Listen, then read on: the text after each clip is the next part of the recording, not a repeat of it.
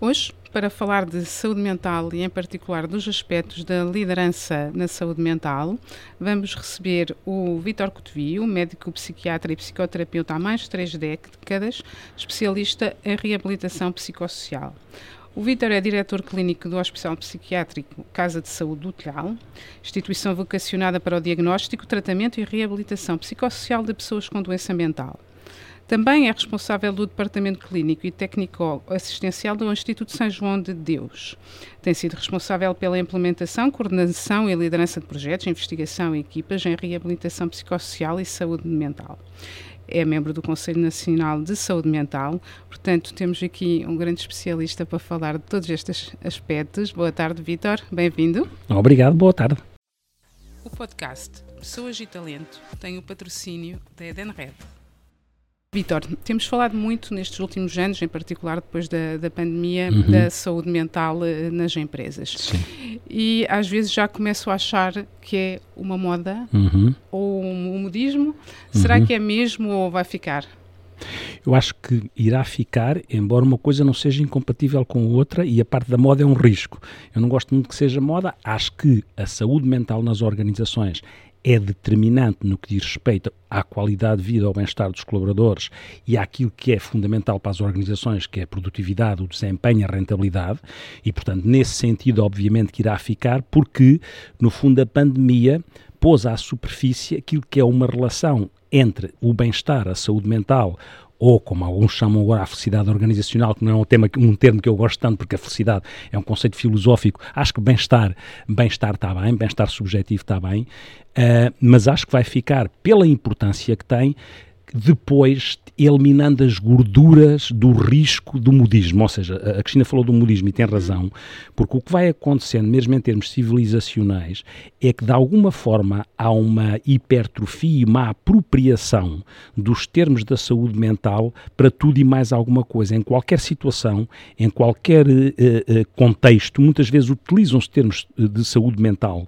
ou doença mental, às vezes de uma forma que não é mais adequada. Portanto, há uma certa hipertrofia, uma certa insuflação e uma certa apropriação, como se a relação com as organizações ou com as escolas, por exemplo, tivesse que ser sempre intermediada por eh, perturbação de déficit de atenção, porque somos todos bipolares, portanto, algum cuidado para que aquilo que é algo que é fundamentalmente útil, que é esta ligação entre liderança, mental e organizações, não fique intoxicada de uma insuflação que, não, nesse sentido, não prestava um bom serviço às organizações. Está bem saúde mental, está bem uh, o bem-estar, está bem cruzar liderança, saúde mental, bem-estar e produtividade, está e isso é real. E os estudos dizem isso, atenção. Nós, nós a Gallup, a, a consultora norte-americana, dizia que em termos de liderança competente, uma liderança competente é aquela que promove também o bem-estar nas organizações, as ditas organizações autentisóticas que se preocupam com o trabalho, mas com a vida dos colaboradores. Uh, essas, essas, essa liderança competente pode ser responsável por um, por um aumento de 22% naquilo que diz respeito à produtividade e de 48% naquilo que diz respeito à rentabilidade. E sabemos o lado, o lado contrário, que é, sabemos, por exemplo, que o Laboratório Português uh, de Estudos de Ambiente de Trabalho Saudáveis encontrou há um ano, numa inquirição a colaboradores, 80% tinha pelo menos um sintoma de burnout. Uhum. E sabemos também, há um ano, que uh, a Ordem dos Psicólogos fez um estudo em que encontrava como uh, o, o, valor que encontraram, não sei como, chegar, como é que chegaram a ele, 5,3 mil, uh, mil milhões de euros de impacto em perda de produtividade ligado às consequências de problemas de, de, psicológicos, problemas de doença mental. Portanto, isto impacta de tal maneira, já agora que estou a falar em números, digo-os todos, que às vezes estão na minha cabeça como referência. A Organização Mundial de Saúde refere um número, um número anual de 12 mil milhões de dias perdidos de trabalho a nível mundial relacionados com depressão e ansiedade. E a, e a, a, a revista de negócios de Harvard uhum. a, a evoca, refere que numa epidemia de burnout, a perda de produtividade anual anda à volta de 322 mil milhões de dólares. Portanto, estamos a falar de entidades credenciadas, idóneas, por isso é que eu vou buscar estes números. Quando se cruza aquilo que parece fundamental e que está subjacente à, à, à pergunta da, da, Cristina, portanto, eliminando aquilo que é a parte a mais o modismo e falando objetivamente do que interessa, normalmente eu olho para esta questão de uma maneira que é assim. Sabe que eu gosto de falar por acrónimos e por acrósticos e por imagens. Já é conhecido por isso, isso muito isso. E, e, e eu, normalmente eu olho assim, era como se nós tivéssemos, uh, imaginando uh, cinco tripés, ou cinco trindades, se quiser, não é o Pai, o Filho e o Espírito Santo, mas são outras trindades. Quais são essas trindades, essas cinco, que cruzam de alguma forma aquilo que eu poderia explicar em relação ao que está subjacente ao que estamos aqui a falar? A primeira trindade é assim. É, se nós imaginarmos um, um tripé, às vezes diz-se assim: ah, quando foi a, a pandemia, diz-se estamos todos no mesmo barco. Não é verdade. Nós estávamos todos perante a mesma crise, não estávamos no mesmo barco, porque nós tínhamos barcos diferentes e remos diferentes. Porquê? porque o barco é o contexto em que cada colaborador pode viver. O seu ambiente familiar, os seus problemas. Os remos são as skills dos colaboradores, a relação entre o remo e o remador, as hard skills e as soft skills. Porque nós estamos perante, numa organização, se nós imaginarmos o primeiro tripé, eu disse que eram cinco, veja só, o primeiro é, se imaginarmos a organização como o mar, o mar tem maré alta, maré baixa, maré viva, maré morta, como tem as organizações. Portanto, o primeiro tripé é o mar. O outro, o outro, o primeiro tripé não, o primeiro pé do primeiro tripé é o mar. No outro, no outro, no outro braço ou no outro pé temos, temos os, os, o, o barco. E o barco é o contexto todos estão no mesmo mar, os colaboradores estão naquela organização, mas podem ter contextos diferentes de vida, sejam ela, seja ela que for. Portanto, um pé é o mar, naquela organização é o mar, o outro é, é, o contexto, que é o barco, e o outro são os remos, as skills específicas daquele colaborador.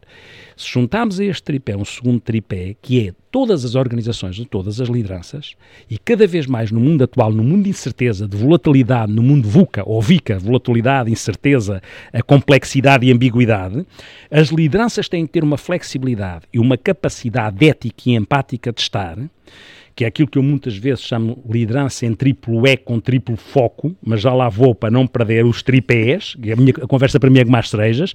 O segundo tripé é, qual é o segundo tripé? O segundo tripé é o, as, um dos pés é as necessidades psicológicas básicas, o outro pé são, é o, nós temos todos necessidades psicológicas básicas e os nossos mas. As necessidades psicológicas básicas é um pé, é um pé, os mas são o outro pé são os medos e as angústias quando as, ansia, quando as necessidades não são cumpridas, e o outro pé é o sofrimento que daí resulta. Portanto, um pé necessidades psicológicas básicas, do segundo tripé, o outro os medos e as angústias daí resultantes e o outro sofrimento que daí resulta. Ora, as lideranças têm que saber que a sua organização, para ser saudável, precisa de colaboradores saudáveis, com bem-estar, porque produzem mais. Mas para isso têm que ser garantidas as necessidades psicológicas básicas. Quais são? Para todos nós, temos as mesmas. Podemos ter é umas mais, mais hipertrofiadas mais, e outras menos, ou em determinada altura da vida, umas mais, outras menos. As necessidades psicológicas básicas são, primeira instância, segurança, segurança. Uh, sobrevivência, pertença, reconhecimento, realização, não ser, não ser humilhado, não ser envergonhado, ser valorizado, não ser injustiçado.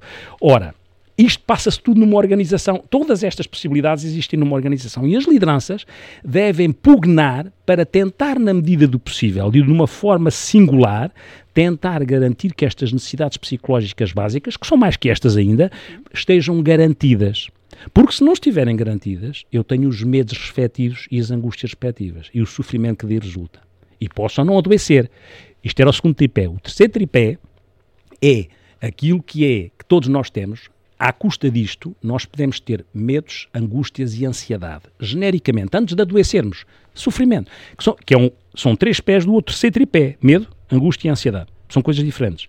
O medo é, é aquilo que é uma resposta uh, emocional e fisiológica perante uma ameaça iminente. Uhum. Vou perder o emprego amanhã. Ou, vão, ou alguém me deu um raspanete e eu te fiquei aflito. A ansiedade é um sentimento de apreensão perante uma ameaça futura. O que é que vai acontecer? A guerra da Ucrânia vai comprometer a minha organização? Uh, eu tenho uma empresa com. trabalhava para, para Israel, vendia para lá animais para Israel e isso vai comprometer a minha organização? E, portanto, isto é a ansiedade. a angústia é a ameaça, tudo isto tem a ver com ameaças, não é? A ameaça da antecipação futura, a ameaça do medo iminente para o medo e a ameaça da perda de sentido, que é a angústia, que é o desespero. A perda de sentido, não vale a pena viver. Então eu não vou garantir a vida dos meus, não vale a pena viver. Medo, ansiedade e angústia. Terceiro tripé, estes três pés. Quarto tripé é se este sofrimento for de uma intensidade e de uma desproporcionalidade enorme, de uma persistência no tempo e se transformar em disfuncional e incapacitado, incapacitado-te, eu adoeço. adoeço. Ou seja, que é outro tripé, que é outro, o quarto tripé tem intensidade, tem persistência e tem a incapacidade ou a disfuncionalidade. O último tripé olha para isto tudo e nas organizações devia tentar, na medida do possível, de uma forma não utópica, perceber que isto existe e o outro tripé, liderança, saúde mental e desempenho.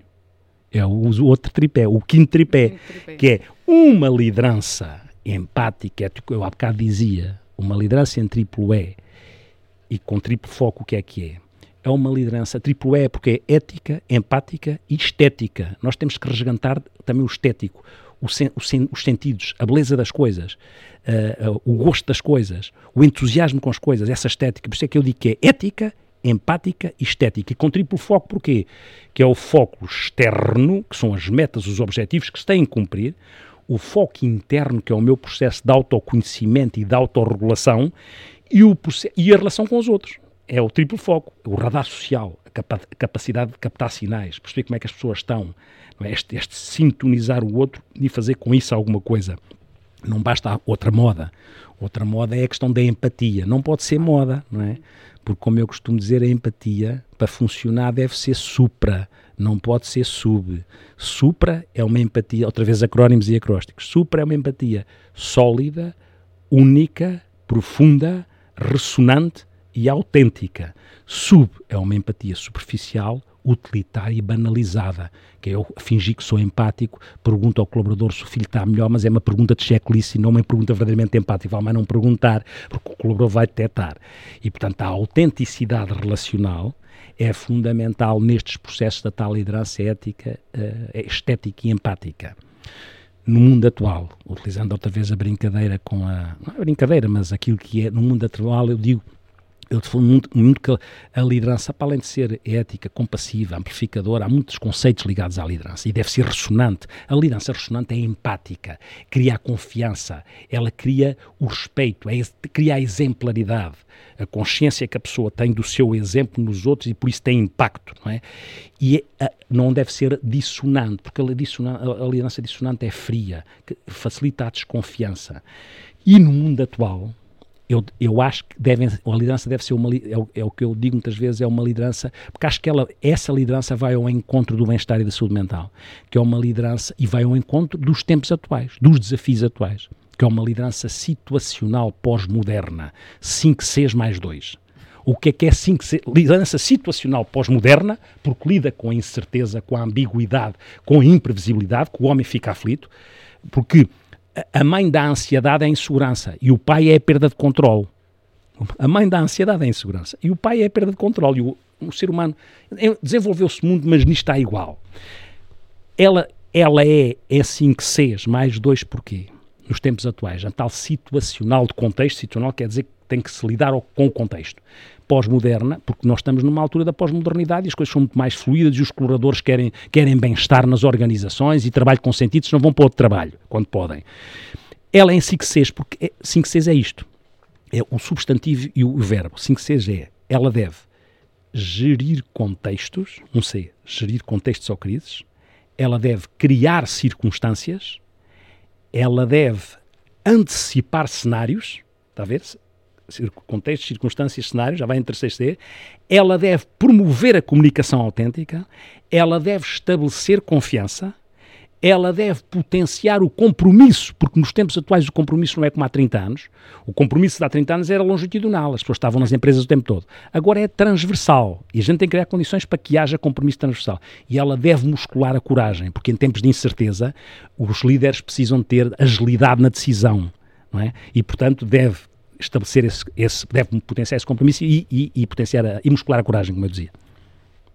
Mas Os líderes, infelizmente, não são todos, aliás, eu acho uhum. que há poucos, assim como o Vitor uh, descreve.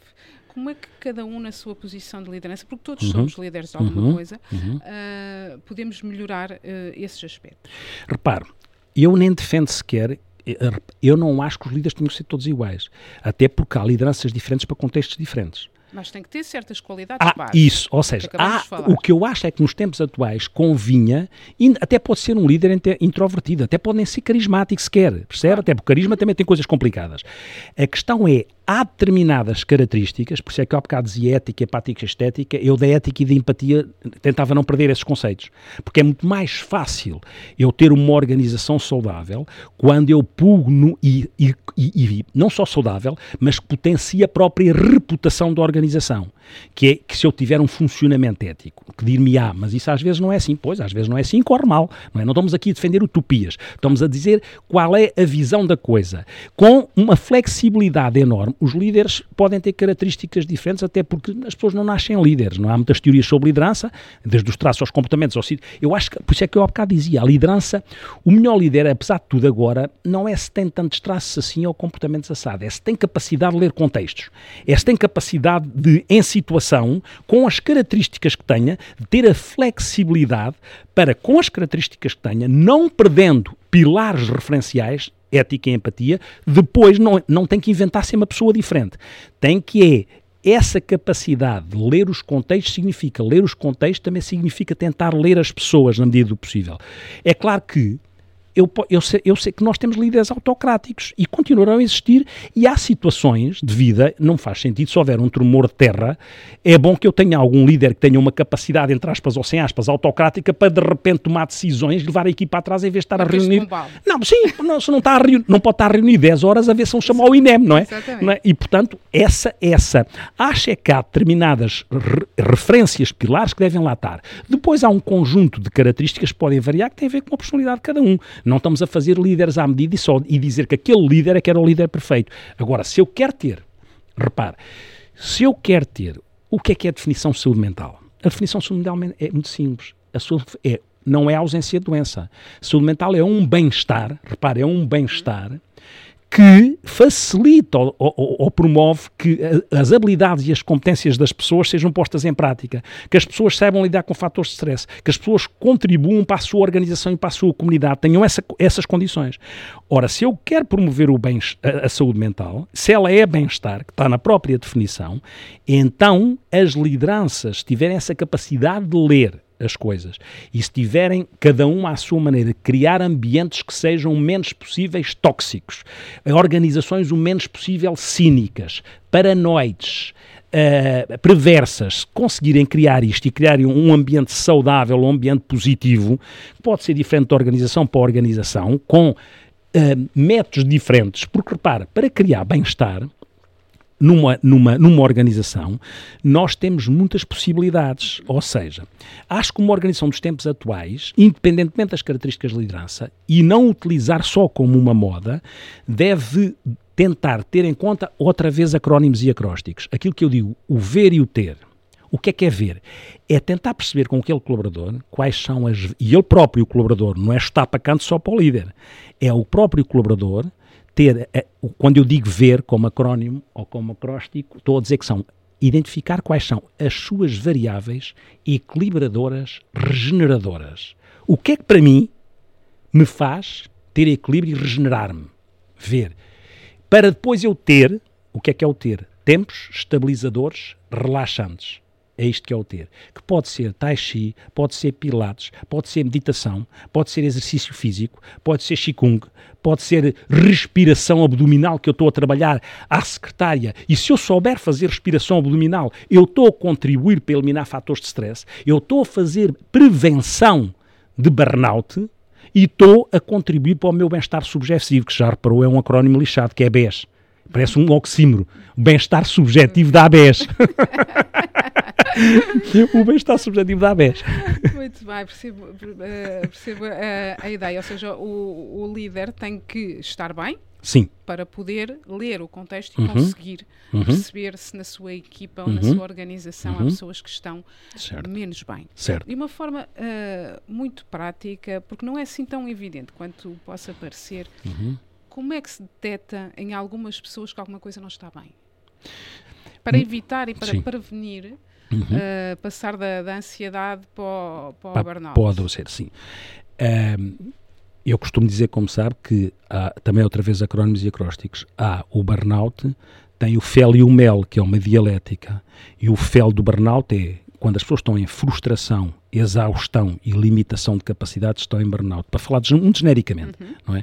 E, e o, que, o que prevê é o mel, que é criar fatores de motivação é de envolvimento com objetivos e propósitos e é de ligação entre uns e outros nas equipas. O líder, às vezes pode não ser o líder, podem ser colegas Claro, de- colega de- da equipa, da equipa, sim, porque, porque como sabe, apesar de nós sabemos que neste momento já não há tanta estigmatização sobre a saúde mental, não deixa de haver sempre inquietações, que é como é que o colaborador expõe a sua fragilidade, de maneira a ele não ser interpretada como uma fraqueza que vai comprometer a produtividade da organização.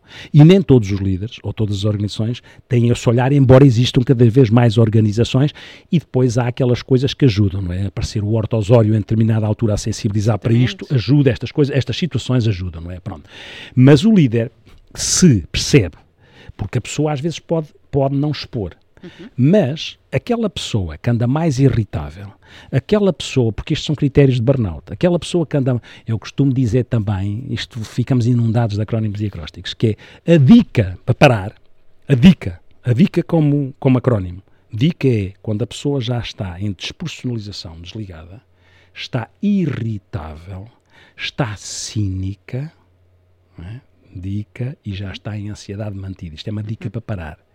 E quem está ao lado percebe que aquela pessoa pode não estar já a produzir da mesma maneira, pode não se concentrar da mesma maneira, pode chegar com olheiras ali, pode achar que está sempre está a beber mais cafés que o que bebia, está a beber mais álcool que o que bebia quando vai ao bar, está muito mais irritável, muito mais cínica e muito mais a disparar, não é? Muito mais impaciente e não está com capacidade de concentração e de produção. Portanto, há aqui fatores que são, podem ser visíveis, quer no comportamento, quando há comportamentos de risco que aumentam, quer naquilo que são as coisas mais subjetivas que as pessoas podem esconder, mas que a gente detecta, como a irritabilidade, a indiferença, o cinismo, este padrão, este cinismo que funciona como mecanismo de defesa, nomeadamente nas, nas profissões de cuidar, que as pessoas distanciam-se mais para tentar ver se aguentam aquilo, não é? Pronto. Ah, porque, e, e aí, aí, um líder, para, por isso é que eu defendo esta questão, esta questão empática de, de este, e esta é aquilo que faz parte da inteligência emocional, não é? Como característica, é este radar social, esta capacidade de captar não só a comunicação verbal do outro, mas a comunicação não verbal. Este, este estar atento que faz com que eu sinta que aquela pessoa não está da mesma maneira, porque transmite na sua comunicação não verbal estes tais sinais de cinismo, indiferença, irritabilidade, desespero, tensão, eh, diminuição da concentração e a gente detecta, está diferente. E, portanto, faz sentido dizer o que é que se passa contigo. E esse, essa pessoa que pergunta ou que vai perguntar o que é que se passa contigo, tem que estar à, à partida legitimada, como credível para aquela pessoa, para que aquela pessoa não tenha medo de dizer o que é que se passa comigo. E se esse líder já deu sinais de que é uma pessoa que está disponível, que está atenta, que tem a porta aberta quando precisam, não é? e que não está lá no topo de uma, de uma torre, é evidente que isso facilita facilita e é melhor para as organizações e para as empresas, porque apanhar alguém a tempo, em vez de andar a empurrar com a barriga, deixar que a produtividade esteja a ser comprometida, aquela pessoa vai não sei quantos meses de baixa e depois, às tantas, não sabe se vem da mesma maneira. Tudo isto feito com a promoção do bem-estar, com a prevenção do adoecer, isto representa depois, à escala, milhões de euros, milhões de, euros de, de investimento. Claro. À escala. Antes de, de entrar em, em burnout. Uhum. Mas quando não, não é possível evitar e que temos uma Uhum. pessoa que infelizmente entra em burnout e, e está de baixa, ah, como é que a empresa deve eh, preparar o, o regresso? Muitas vezes a pessoa vai de baixa, volta de baixa, ok, volta tudo ao mesmo. Sim. Eu costumo dizer logo uma coisa, e, e tem a ver com as pessoas que eu próprio sigo. Eu costumo, eu costumo dizer que o trabalhar o regresso começa na primeira consulta. Uhum. Isso às vezes é muito inquietante para as pessoas, não é? Porque elas estão desejosas de sair daquele ambiente tóxico. Não querem que eles falem do Nesse, Exatamente.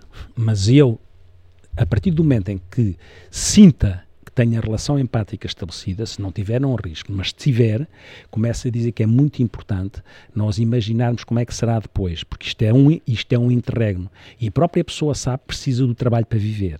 E, portanto, e fica, fica assustada duplamente, porque sente que não está em condições e tem medo como é que, como é que irá ficar.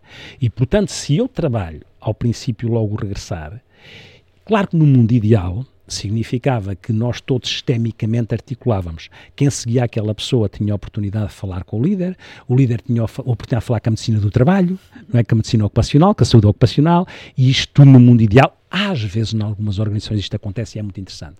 E quando acontece, a gente sente que faz diferença. Porque as pessoas não se sentem assustadas e inquietas com o facto de não estar a ser interpretado terem estado em burnout como se aquilo fosse uma fraqueza. Foi um momento da vida em que as pessoas sentem que é possível voltar. Porquê? Porque no regresso podem ser criadas condições, e quando há esta articulação, para que haja uma atenção, não é eu acabei, eu estourei aqui, pifei, por definição burnout, estourei, queimei, e depois houve aqui um interregno, não tem nada a ver com a organização, e depois vou voltar ao mesmo sítio, tal qual uhum. estava, tal qual vivi. Isto não pode ter um, um interregno, isto tem que ser uma coisa articulada, sistémica, interligada na medida do possível. Umas vezes umas vezes com os líderes, outras vezes com, com a medicina do trabalho, o que for, alguém que faça aqui ajuda a fazer pivô. Porque se ajudar a fazer pivô, significa que a pessoa sente um bocadinho mais segura e na forma de regressar, quantas vezes isso já aconteceu, organizações que digam, então, vamos lá regressar. Como é que vamos regressar? Não vamos regressar já após 300 projetos onde estava.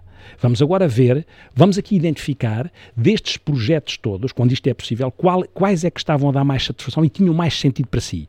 Qual é que é a relação para si entre aquilo que é este tripé. Quais as suas competências, qual a satisfação que a coisa lhe dá, qual o sentido que a coisa lhe tem. É possível aqui, não, este, este era como estava a estourar, vamos ver se é possível recomeçar agora desta maneira e depois progressivamente na vida, porque repare, na vida as pessoas têm que ter resiliência também. Eu não sou muito fã da, da, do, da glamorização da vulnerabilidade. Falando de assumirmos a vulnerabilidade, mas não é glamorizar a vulnerabilidade, ou então fetichizar as lideranças hiperpotentes. Não é? Essa dialética de extremos não é muito interessante. É o sistémico, a ligação.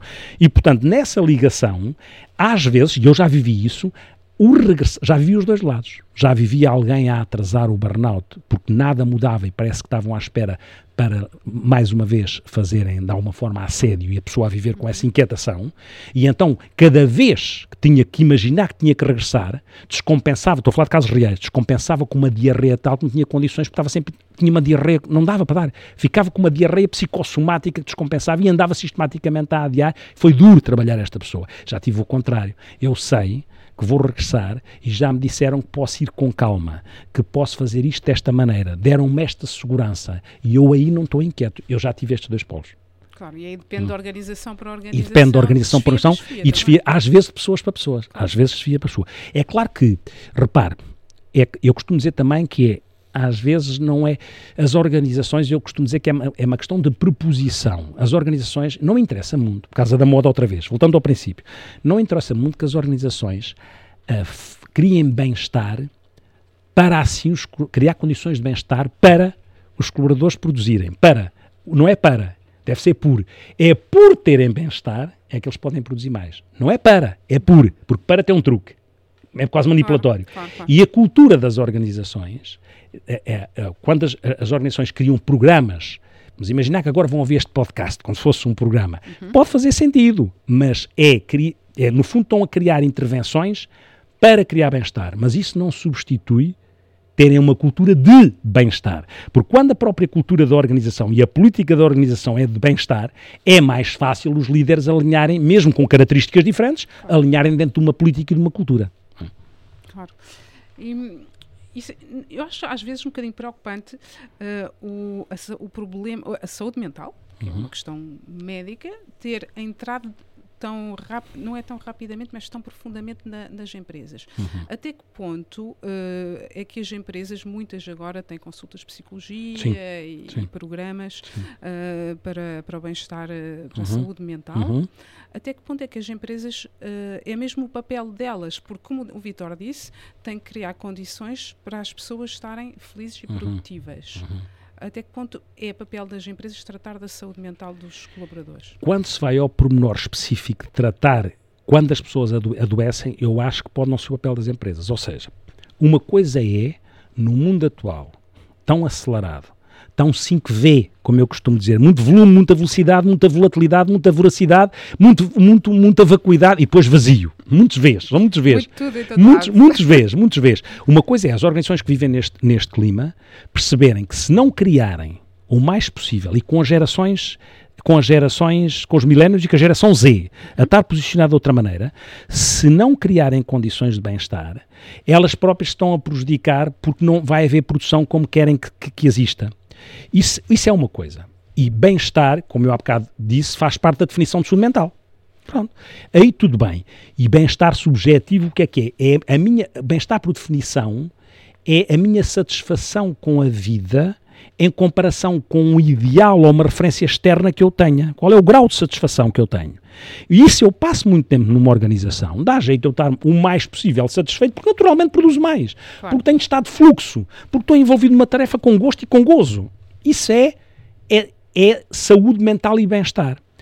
Quando se cai no adoecer, eu acho que aí, e muitas empresas têm um sistema diferente, não é? Têm, têm outsourcings, não é? Dizem, nós temos esta forma, você pode, se precisar, é encaminhado para algo que é fora que é fora da empresa e que a empresa, como responsabilidade social, eventualmente achou que devia proporcionar, ou como seguro, não interessa, achou que devia proporcionar. Porque, inclusive, há um risco, não é? Porque se não houver, depois aqui, é verdade que sistemicamente o olhar para isto tem que existir sempre, mas também é verdade, tem que haver alguma distinção que não é separação, alguma distinção para não haver uma promiscuidade que meta até a exposição das pessoas na sua doença. Uhum. Ou seja, às tantas, toda a gente estava a saber que aquele indivíduo tinha tido uma depressão não sei o quê, ou ataques de pânico não sei o quê, é um stress pós-traumático. O que, e isto tem que estar salvaguardado. Uma coisa é a política de bem-estar, é a cultura de bem-estar, e o que é que se faz para garantir isso, quais são as intervenções que se fazem, outra coisa é quando se precisa de tratar. Uma coisa é cuidar de, do bem-estar das pessoas, outra coisa é tratar de uma doença. Tratar de uma doença depois tem que estar aqui salvaguardado, porque senão as, as empresas não são propriamente uh, locais de, de, clínicas. De, de clínicas sim, exatamente. para, sim. para tratar da saúde mental. Um, acha que as empresas, da sua experiência, que também trata com, com muita gente, uh, têm melhorado nestes últimos anos, desde a pandemia, para estes uh, aspectos? Sim, acho, acho duas coisas. Acho que, de facto, nota-se uma diferença grande. Uh, acho três coisas, se quiser. Há uma diferença grande uh, e, portanto, isso é interessante. Há situações em que eu acho claramente que essa diferença é uma diferença genuína, uhum. é, é, uma diferença autêntica, sente-se isso que é uma diferença autêntica, então um envolvimento. Há, em algumas, uma diferença utilitária, utilizar a saúde mental como um registro utilitário. Agora vamos estar todos para a gente também tem que estar, porque senão estamos a perder o comboio. E às tantas, estes que se posicionam assim, às tantas não fazem, não fazem as coisas de uma forma que seja uma forma como deve ser feita. E depois há sempre uma réstia de pessoas que estão um bocadinho borrifando para isso. Há sempre ali, mas eu acho que globalmente há, há, um caminhar, a pandemia trouxe isso, não, a pandemia de facto trouxe isso. Claro que depois o que nós vamos fazer as contas, na minha opinião, daqui uns tempos, mais, precisamos de mais tempo, de mais lastro de tempo, não é? Para percebermos quanto disto é que vai ficar. Eu acho que vai ficar em muitas empresas porque aquelas que estão mais preocupadas também estão a fazer estudos à volta disso. E, portanto, muitas vezes o que vai sustentar isso é quando as pessoas olham para números. Percebe que há bocado eu dei números, não foi por acaso. É porque eles existem. Mas as próprias empresas podem fundamentar isto. Até porque têm que fundamentar os recursos humanos e os recursos humanos têm que fundamentar a gestão de topo. Não, atenção. E houve estes resultados. E aí isso vai ficar. Se as pessoas fizerem de uma forma mais diletante ou de uma forma mais utilitária, aí cai queria voltar aqui a, a, um aspecto que me parece uh, importante. Tanto o líder como as outras pessoas, nós temos que tratar de nós próprios uhum, uhum primeiro, uhum, uh, da nossa saúde uh, mental para estar bem, para poder ajudar uhum, uhum. os outros. O que é que, como psiquiatra, como psicoterapeuta há tantos anos, o que é que recomenda a uma pessoa que faz. Sim, é, é assim, eu até recomendo, uh, isto é, é mais chatice porque nós muitas vezes desvalorizamos coisas básicas. Uhum. Achamos que elas são muito prosaicas e não são. Ou seja, quando eu estou a falar de hábitos de vida saudáveis, que a tal vida em si que vê tão acelerada fez perder, e aquela coisa que a gente inscreveu-se no ginásio paga e não vai lá, percebe? Ah, a gente, nós estamos sistematicamente a ver o desperdício é mais fácil. Vivemos numa sociedade, como diz o Wolfgang Streck, um sociólogo alemão, que é uma sociedade de marketing constantemente. Vivemos numa sociedade de marketing e vendemos tudo até o bem-estar. Até isso já é marketing, que é o risco, não é? O marketing, o opping vende a esperança e, a, e o doping é mais fácil. É mais fácil as pessoas andarem a medicar-se uhum. do que andarem a fazer coisas que deviam fazer e que não precisariam de se andar a medicar por isso. Se não há tantas, o que é que fazem? Tomam medicamentos de, para dormir e medicamentos para acordar. E isso não é a melhor estratégia, ou seja, as pessoas precisam... medicam-se muito. Sim, medicam-se, nomeadamente com benzodiazepinas, não é? Com ansiolíticos. E isso é um risco, ou seja, quando é preciso medicar, medica-se, mas tem que se medicar de forma, forma adequada e numa forma leviana. Antes disso, há tantas coisas que as pessoas deviam fazer e que não fazem, que é exercício físico é medicamento está mais que estudado. Exercício físico é medicamento por razões não só psicológicas, neurobiológicas, neurofisiológicas. Aumenta as substâncias tónicas elimina as substâncias tóxicas. Aumenta a dopamina que tem a ver com motivação, aumenta as endorfinas, a serotonina que tem a ver com o bem-estar e com o contentamento. Exercício físico é medicamento. Técnicas muito simples, não é? Eu faço meditação transcendental, mas não é preciso ser meditação transcendental. As meditações são todas iguais. Basta às vezes saberes é, é, incrível como nós, às vezes, em consultório, reparamos que as pessoas não sabem o que é, é respiração abdominal. Uhum. Que é claramente uma, uma, uma, respiração que faz com que o parasimpático domine, mas não sabem. Depois gente diz, meta lá as mãos ajuda imenso a dormir. Sim, mete, sim claro que ajuda. ajuda claro, e a pessoa pode estar numa fila de automóveis, está na fila no carro e tira, faz duas ou três respirações abdominais. Inspira lento e profundamente pela boca e expira lento e profundamente pelo nariz. E faz isto e sente que os ombros se enterram na cadeira. E isto, neste momento, ao fazer isto ao longo do dia, eu já não estou a fazer, já, eu já, já dou de barato. Embora pilates, exercício físico, tai chi, qigong, uh, uh, técnicas de relaxamento que existem, Schultz, Jacob, são técnicas específicas de relaxamento, mas não é preciso ir aí. Basta às vezes a respiração abdominal, bom, bons hábitos de sono, o exercício, uma alimentação. As pessoas estão a trabalhar e descuidam-se, não percebendo que isso impacta na saúde, não só física, mas mental. Que eu não tive tempo para almoçar agora, mas foi mais uma bica só para acelerar aqui. E depois de nada, quando fui almoçar, aquilo que me diluiu a ansiedade foi, foram três cervejas e não propriamente uma comida saudável. E esta escalada contrariada por aquilo que o líder, como exemplo, deve fazer, porque se o líder fizer isso, consegue ter mais legitimidade para passar isso ao colaborador. Claro. Não é? E, portanto, essa legitimidade destas coisas muito simples, muito simples, não é? Como é que faz a sua gestão de tempo? Como é que tem tempo para a família? Como é que faz esses equilíbrios das tais organizações autentizóticas que se preocupam com isso? Que se preocupam com isso? Como é que isto é feito pelo próprio, para não ser sempre estar à espera que seja a organização a facultar? Porque há muitas coisas que nós devemos fazer, não é estar à espera de encontrar um bote expiatório na organização. Não é? A organização não é, é a organização, mas não é a nossa mãe e o nosso paizinho, não é? Nós temos de ser pais e mães de nós próprios, não é? E nesse sentido, estas coisas muito prosaicas, muito simples, parece que uh, são óbvias de serem feitas e muitas vezes as pessoas não estão a fazer nada disto liderar pelo, pelo exemplo, ou seja, um colaborador que vê o, o chefe ir ao uhum. ginásio uhum. de manhã uhum. ou hora do, do, almoço, tomar ali hora e meia para fazer um bocado de exercício, também, pá, se ele faz, eu também posso fazer, não é? Sim, exatamente. E se, e se o colaborador for um colaborador que até inspire, a pessoa até quer seguir o colaborador em algumas coisas porque acha que elas podem ser válidas. E outras coisas muito simples, sabe, que às vezes são uh, mobilizadoras e relaxantes. É aquilo, é a brincadeira que eu utilizo com o acrónimo do, P, do, P, do PPR. Mas aqui PPR não é o Plano de Recuperação e Resiliência. São propostas recíprocas relevantes. O que é que é o PPR nas organizações? O que é que são as propostas recíprocas relevantes? É os colegas em equipa, nos primeiros cinco minutos, ou o líder diz, qual é o livro que andas a ler? Qual é o que estavas a gostar de ler? O que é que andas a gostar de fazer? Qual foi o filme que vi? Epá, eu vi uma série que está espetacular. E estão há 5 minutos para falar daqui, para, para dar, pá, vão ver aquela série. E depois, de passar 15 dias, pá, gostaste, gostei. E, outro, e outro, no outro dia traz outro uma proposta recíproca relevante. Pequenas coisas que as organizações acham, isto não, pera, isto não se faz, isto não perde tempo com isto. Isto não é nada de extraordinário, mas são práticas fáceis de implementar. Portanto, exercício físico, comer bem, Sim, higiene de sono. E o sono. Sim, bah, é, esses são pilares. São, são pilares, fundamentais são pilares. que devíamos todos uh, seguir sim, e sim. tentar uh, seguir. Um, de uma forma mais, uh, mais global, a minha última pergunta, uh, falamos aqui sobre as empresas, mas a saúde mental dos portugueses também é preocupante. Como é que está a uhum. ver aqui o, o futuro, Vitor? É assim, o problema da saúde mental dos portugueses Há, há, coisas que são transversais a outros países. Nos, falando dos portugueses, nós temos um problema complicado que é o problema da acessibilidade a cuidados, ou seja, uhum. É, para nós tratarmos bem as pessoas. Por isso é que eu há bocado estava a sim. perguntar até que ponto as empresas têm que se substituir aqui de alguma forma. Porque às vezes, sabe o um, que é que acontece? Eu vou-lhe dar um exemplo. Agora, agora estou agora a ver do outro, do outro lado.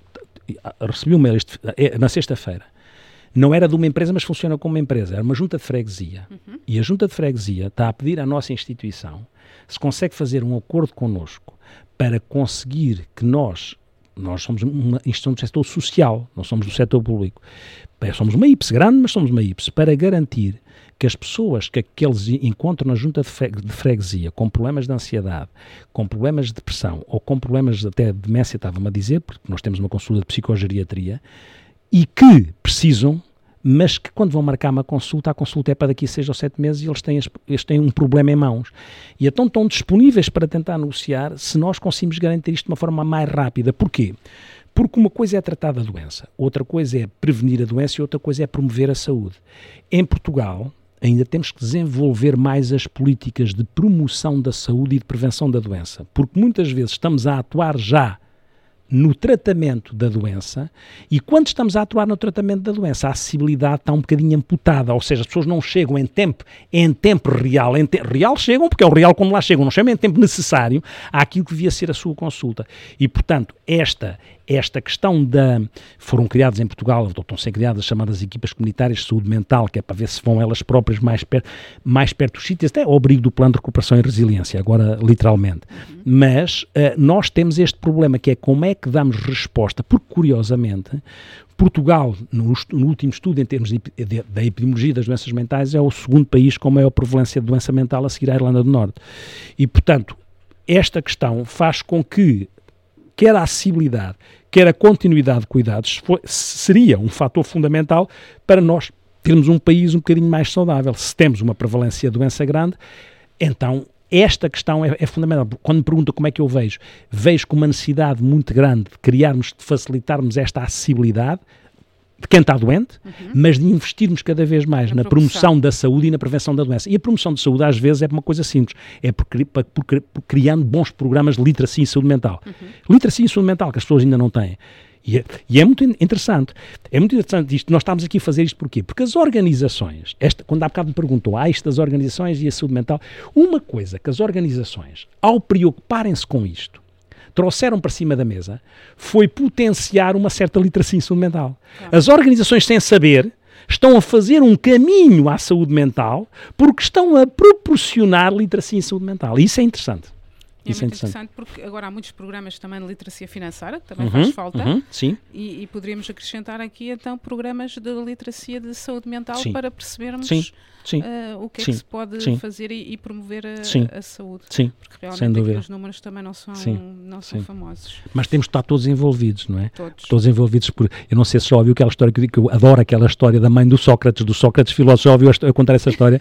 já ouviu ou não? Ouvi, mas adoro. É, epá, essa, essa, história é giríssima, da mãe do Sócrates filósofo, porque tem a ver com todos estarem envolvidos, porque Exatamente. a mãe do Sócrates, que na Grécia Antiga era, era a maior parteira da Grécia Antiga, não é? Exatamente. A maior parteira. E o Sócrates era um pensador e um conhecedor e um homem com uma capacidade oratória enorme, e os discípulos de Sócrates diziam, davam com ele, diziam, pá, mas tu tens que alargar mais, falar para mais gente, porque assim tudo vai mudar na Grécia, vamos ficar uma sociedade ainda muito mais evoluída. E o Sócrates terá dito, vocês conhecem a minha mãe, que se chamava Fenaret, a minha mãe, a maior parteira da, da, da Grécia Antiga, conhecemos com, com certeza. E sabem o que é que a minha mãe diz? A minha mãe diz que nem, nem ela, que é a melhor parteira da Grécia Antiga, consegue dar à luz uma mulher que não esteja grávida. E, portanto, é bom que a gente engravide todos, porque senão a coisa não funciona. Exatamente. Olha, acho que vamos ficar com, com, esta excelente história aqui para acabar o, o podcast. Agradeço imenso ter Não, obrigado, vindo para estar aqui connosco uh, esta tarde e agradeço a todas as pessoas que nos estão uh, a ouvir. Até uma próxima oportunidade. Obrigado. O podcast Pessoas e Talento tem o patrocínio da Edenred.